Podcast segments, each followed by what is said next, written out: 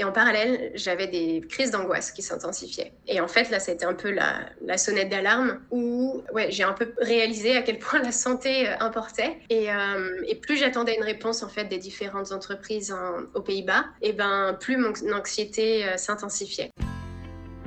Cet épisode est sponsorisé par Zaptax. Et là, tu te demandes peut-être, mais Kelly, c'est quoi Zaptax? Bah, Zaptax, c'est l'application à avoir sur ton téléphone si tu es, comme moi, expat en dehors de l'Union Européenne et je vais t'expliquer pourquoi.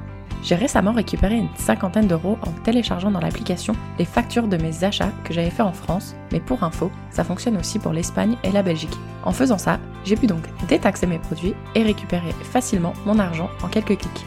Je te conseille vraiment d'aller voir toutes les infos sur leur site www.zaptax.com et je te retrouve tout de suite pour ton épisode du jour.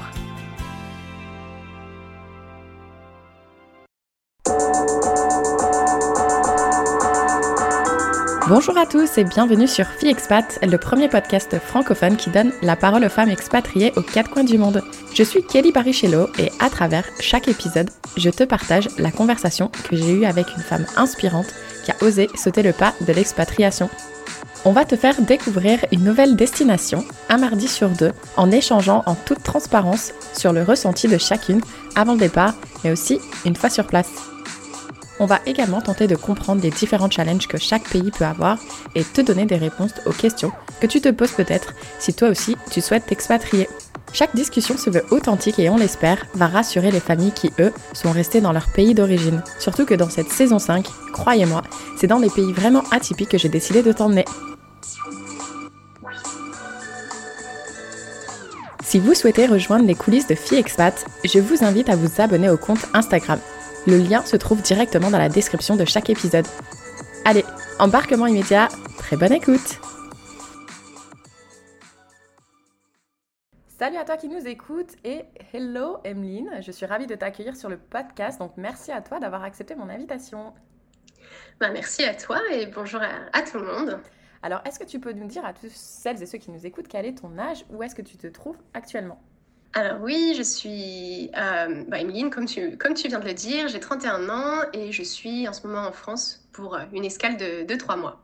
Mais tu vas nous parler de Bali. Voilà, Bali où tu te trouves depuis 3 ans, c'est bien ça? Depuis, ouais, c'est ça, un tout petit peu plus de 3 ans, depuis mars 2019. Euh, Super, trop hâte, trop trop hâte. Bali, une île qui fait rêver tout le monde. Il n'y a aucun doute là-dessus, mais avant qu'on en parle, j'aimerais te poser trois questions. Tu vas devoir me répondre par vrai ou faux. Est-ce que tu es prête? Ok, ouais, prête. Alors, dans la culture balinaise, est-ce qu'on dit balinaise d'ailleurs? Oui, ouais, ouais. Dans la culture balinaise, il n'y a que quatre prénoms. Oui, on va dire les quatre plus courants, mais après, ça s'étend. Ok, super. Ouais, c'est trop drôle parce que, euh, donc, le, euh, en fait, ce qui se passe à Bali, d'après ce que j'ai compris, c'est que le premier bébé, il va s'appeler, alors je vais peut-être les mal les prononcer, je me m'excuse d'avance, euh, Wayan, le deuxième, Maid, le troisième Newman et le quatrième, alors ça je sais, c'est Ketut. Parce que pour toutes celles et ceux qui ont vu le film Manche Prix M de Julia Roberts, il y a le fameux Ketut. Exact, tu vois.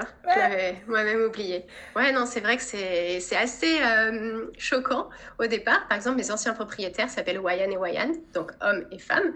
Mais euh, voilà, c'est on a tous une liste de contacts avec Wayan, Guédé, Poutou, Ketut, et ça fois mille. Donc, il faut bien préciser euh, l'auberge où la personne se situe pour ne pas sans mêler les pinceaux. c'est fou parce qu'ils ont quand même un nom de famille, rassure-moi. Oui, à rallonge aussi. Euh, mais ils ont tous aussi des, noms de scène un peu en fonction euh, du, de leur secteur d'activité ou, autre. Ouais, c'est assez. Ouais, ça m'a ça m'a surpris, mais ouais. Et puis donc du coup, une fois qu'ils ont passé à Ketut, ils reprennent à Wayan et puis c'est reparti. Donc, euh, voilà.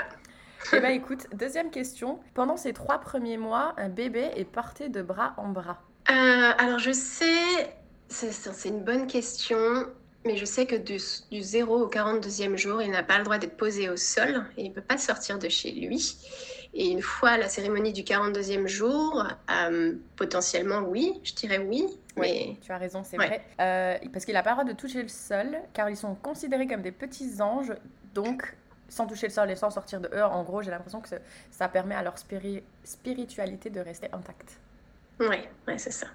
Hein, ils ont plein de rites euh, qui sont euh, difficiles à déchiffrer, et même en nous les expliquant, euh, c'est difficile de, suivre.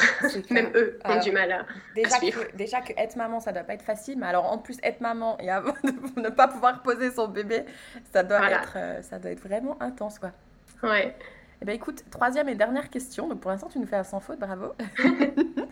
L'économie de Bali est basée, alors attention, à 70% sur le tourisme. Je dirais plus. Donc tu dis hmm. faux.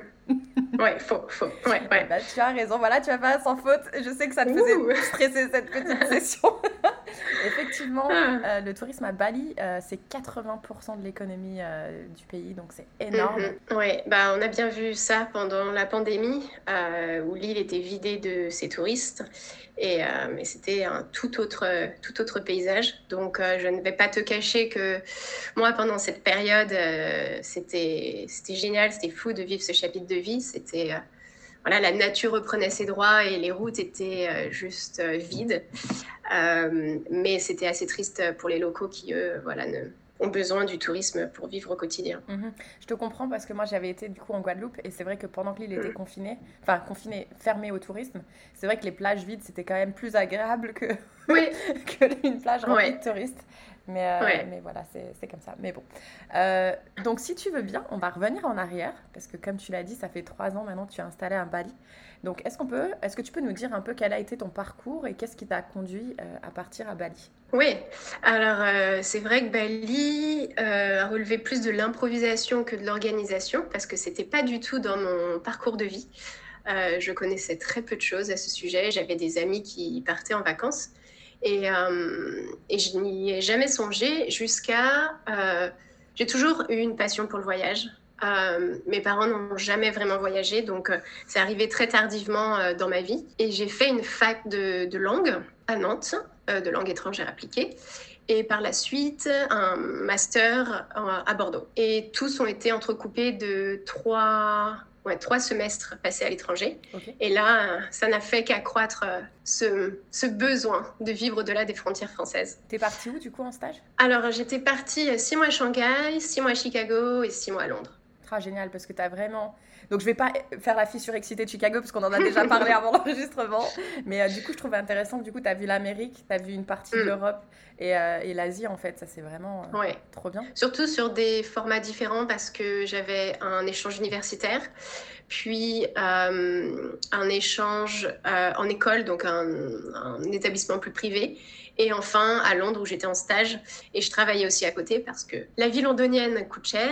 Mais euh, ouais, tous euh, sont été euh, très complémentaires. Et en fait, une fois mes six mois à Chicago, L'idée était de trouver un emploi ou un stage de fin d'études aux États-Unis, mais bien sûr, c'est pas une pratique courante chez eux. Donc, je cherchais désespérément un stage en parallèle à Paris. Et puis, voilà, c'est l'opportunité de stage qui m'a rapatriée en France, malheureusement.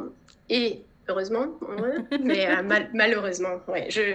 Donc je suis arrivée en France pour euh, faire mon, stage de fin d'études. Euh, je crois que ça, c'était début 2014, si je ne me trompe pas janvier pour commencer six mois de stage et je pensais qu'à l'issue de ces six mois, euh, je reprendrais euh, ma liberté et que je pourrais vivre à l'étranger. Mais ces six mois se sont euh, transformés en, cinq années passées à Paris. Oh, wow. Mm, mm. Ouais. Et, et en fait, pendant ces cinq années, alors j'ai eu la chance de travailler Enfin, j'étais amoureuse de mon job. J'ai fait deux, deux jobs, les mêmes, à raison de deux ans et demi chaque. Et j'ai aussi eu beaucoup de chance de travailler avec des managers en or. Euh, donc, euh, il n'y avait pas de zone d'ombre côté boulot, mais côté perso, c'était une toute autre histoire. Euh, c'est-à-dire que je travaillais tellement que, en fait, je passais ma vie personnelle de côté et que l'épanouissement était loin d'être ma priorité. Et ouais, il y avait toujours dans un coin de ma tête ce, cette, euh, cette, petite rancœur envers moi-même ou le fait que je sois toujours pas à l'étranger. Et les, mois passaient et, rien ne changeait. Et du coup, pour pallier à ce, à ce manque de, voyage, la chose que j'ai fait et qui m'a aidé à survivre à la vie parisienne, c'était de partir tous les mois euh, que ce soit en Europe ou un petit peu plus loin que l'Europe. Donc, du coup, pendant ces cinq années, j'ai fait 36 destinations. Euh, et je partais la plupart du temps en solo parce que, tu sais, comme le dicton le dit, euh, qui même me suivent. Mais le modèle français faisait qu'il y avait mille raisons de ne pas m'accompagner entre les mariages, les anniversaires. Et, et, avec toutes mes heures supplémentaires, en fait, j'avais toujours une journée qui m'était donnée au travail. Donc, en fait, je partais sur un long week-end. Je faisais du vendredi, samedi, dimanche et euh, je bénéficiais d'un de prix avantageux, d'un aller-retour à moins de 100 euros. Donc ça me coûtait moins cher de faire Nantes-Paris en TGV. Euh, et ça, ça m'a permis en 4 ans et demi ouais, de, voir, euh, bah, de voir un peu toute l'Europe, un peu, un peu le reste. Donc c'était de brèves aventures, mais en solo la plupart du temps et, et ça m'a boosté, ça a nourri cette, cette fin de, de voyage et bon, à l'époque, je ne savais pas du tout ce que signifiait l'empreinte carbone. Donc, euh, je pense qu'aujourd'hui, j'aurais euh, revu mes voyages différemment. Mhm. Mais c'est vrai que j'étais euh, vraiment dans ma bulle qui me, qui me permettait le lundi de retourner au boulot et de me dire, OK, bon, le mois prochain, je vais peut-être réussir à, changer quelque chose. Et au final, sur ma dernière année parisienne, je n'avais qu'un qu'un rêve à ce moment-là, c'était de vivre à Amsterdam. Pour moi, qui était un peu le, juste milieu entre euh, le bien-être, euh, où tout se faisait à vélo. Euh, pour moi, je voyais les Néerlandais super sains, avec beaucoup d'entreprises aussi, de sièges d'entreprise dans le, dans le secteur d'activité pour lequel je travaillais. Et du coup, j'ai commencé à postuler et puis passer quelques entretiens, mais tout commençait à traîner. Et, et en parallèle, j'avais des crises d'angoisse qui s'intensifiaient. Et en fait, là, c'était un peu la, sonnette d'alarme où ouais, j'ai un peu réalisé à quel point la santé euh, importait. Et, euh, et plus j'attendais une réponse en fait des différentes entreprises aux Pays-Bas, et ben plus mon anxiété euh, s'intensifiait. Et ce que j'ai fini par faire, si je ne me trompe pas, c'était en septembre 2018. J'ai un peu à contre-cœur donné ma démission à Paris et sans savoir ce qui m'attendait. Je me disais, j'avais encore trois mois à faire euh, dans l'entreprise pour laquelle je travaillais. Et puis, je m'étais, dit, bon, bah, à la fin de ces trois mois, j'aurai, une réponse. Et euh, la réponse n'est jamais arrivée. Ce qui est arrivé, en revanche, c'est mes amis qui m'ont encouragée à, à me lancer en tant que freelance parce que je travaillais en tant que social media manager et que j'adorais écrire. Et ils m'ont dit à ce moment-là, bah, tu devrais écrire euh, pour des particuliers ou d'autres entreprises et, euh, et, ça te permettra d'avoir un revenu complémentaire en attendant que tu aies ton job euh, à Amsterdam. Et de fil en aiguille, je me suis dit, bon, bah, je vais me prendre un billet d'avion, je vais partir deux mois en vacances parce que ça n'arrive jamais de partir deux mois en vacances à moins que tu sois au chômage. C'est clair. Donc, je me suis dit, je vais profiter de cette belle opportunité de, de temps libre et j'ai pris un billet d'avion pour Bali. je crois que c'était ouais, fin novembre 2019. Et voilà, c'est comme ça que. Un billet d'avion l'aventure. Ouais. Alors, juste, euh, juste pour rebondir euh, quelques secondes sur ce que tu disais, je voulais pas te couper la parole, mais quand tu disais que tu avais des crises d'anxiété, moi ça me parle parce que moi aussi j'en ai eu. Mais toi, elles mm. s'exprimaient sous quelle forme ces crises? Euh, Déjà, je, ne les voyais pas vraiment venir euh, parce que j'avais toujours l'impression, je suis une nature assez anxieuse, donc j'avais toujours l'impression de travailler sous pression et je pensais que je gérais ça. Jusqu'à ce que je sente euh, ces fourmillements dans mes mains et j'étais peut-être entre deux réunions, j'avais ma boss qui m'attendait sur tel sujet et puis euh, mon équipe que j'arrivais pas forcément à gérer à ce moment-là. Et en fait, je sentais mes muscles se crisper et je perdais un peu, euh, enfin, ça devenait flou. Oh, et tout d'un coup, en fait, je me retrouvais au sol, crispée euh, sur moi-même et euh, il fallait que quelqu'un intervienne pour me, me desserrer les mains. Pour, j'avais aussi le, je pense, le souffle assez court et coupé. Donc, ouais, avec du recul, pour, ouais, je, je me rendais pas compte de la gravité parce que c'est des mhm. choses un peu tabou et ça l'était davantage il y a quelques années. Maintenant, on en parle un peu plus, on est plus éveillé sur le sujet et c'est agréable, c'est agréable d'entendre. Mais c'est vrai qu'au départ, euh, je me suis dit, euh, je pense que j'ai bu trop de café, je suis fatiguée. Et j'étais aussi énormément fatiguée à l'époque. Mhm. Je dormais très peu. Je multipliais les insomnies parce qu'en fait, je travaillais sur mes passions de, de minuit à 2 heures du matin. Après, j'étais anxieuse à l'idée de me lever le lendemain. Et voilà, c'était never ending. Ouais, et puis en plus, comme tu disais, enfin, tu vois, quand on, veut partir comme ça, c'est génial de partir, mais c'est une organisation à préparer aussi. Donc ça, ça demande du temps en plus, plus ton travail, etc. Mais moi, du coup, euh, pour aussi partager avec toi mon, ce que moi, enfin moi, ce qui s'est passé, c'était que je me réveillais la nuit et, euh, et j'avais le rythme cardiaque qui, qui était euh, vraiment intense. J'arrivais plus à respirer. Enfin, je me dis mais qu'est-ce ah qui m'arrive nuit. Ouais, la nuit, tu vois, toujours vers 3 heures du matin, bizarrement. Et aussi, ça s'est beaucoup exprimé sous forme de cauchemar. Ou dans mes cauchemars, en fait, pareil, un peu crispé, où j'avais le, je me voyais en fait en train de me plier le poignet, me, enfin, vraiment, je prenais mon bras, mon ventre, et tu sais, vraiment, je me faisais des douleurs dans mes, dans mes cauchemars, parce que c'était des cauchemars. Et en fait, je me réveillais, j'avais l'impression de pas avoir dormi, en fait, parce que c'était tellement, ça paraissait tellement réel pour moi. Hmm. Et, euh, et ah, j'ai tout essayé, hein. méditation, euh, le sport, le, manger sainement, arrêter l'alcool. Euh, pour te dire que au même moment au Canada, euh, ils ont légalisé tout ce qui était marijuana. Donc pareil, j'ai essayé différentes formes de marijuana. et puis non, en fait, j'ai même fini dans une clinique du sommeil pour voir ce qui se passe. ah oui, ouais. j'ai même fini à l'hôpital tellement que je ne pouvais plus respirer. Et jusqu'au jour où un professionnel m'a dit, mais en fait, euh, t'es es stressé en fait, t'as des problèmes mm-hmm. d'anxiété, donc il faut que tu règles qu'est-ce qui crée cette anxiété. Et c'était mm. effectivement que voilà, je me plaisais plus dans ma vie, euh, j'étais plus épanouie, mais sauf que je le cachais. Euh, j'essayais d'ignorer ce sentiment et le jour où j'ai commencé à me dire bon, bah maintenant il faut que tu mettes des choses en place pour justement avancer, bah, ça mm. s'est arrêté quoi. Ouais.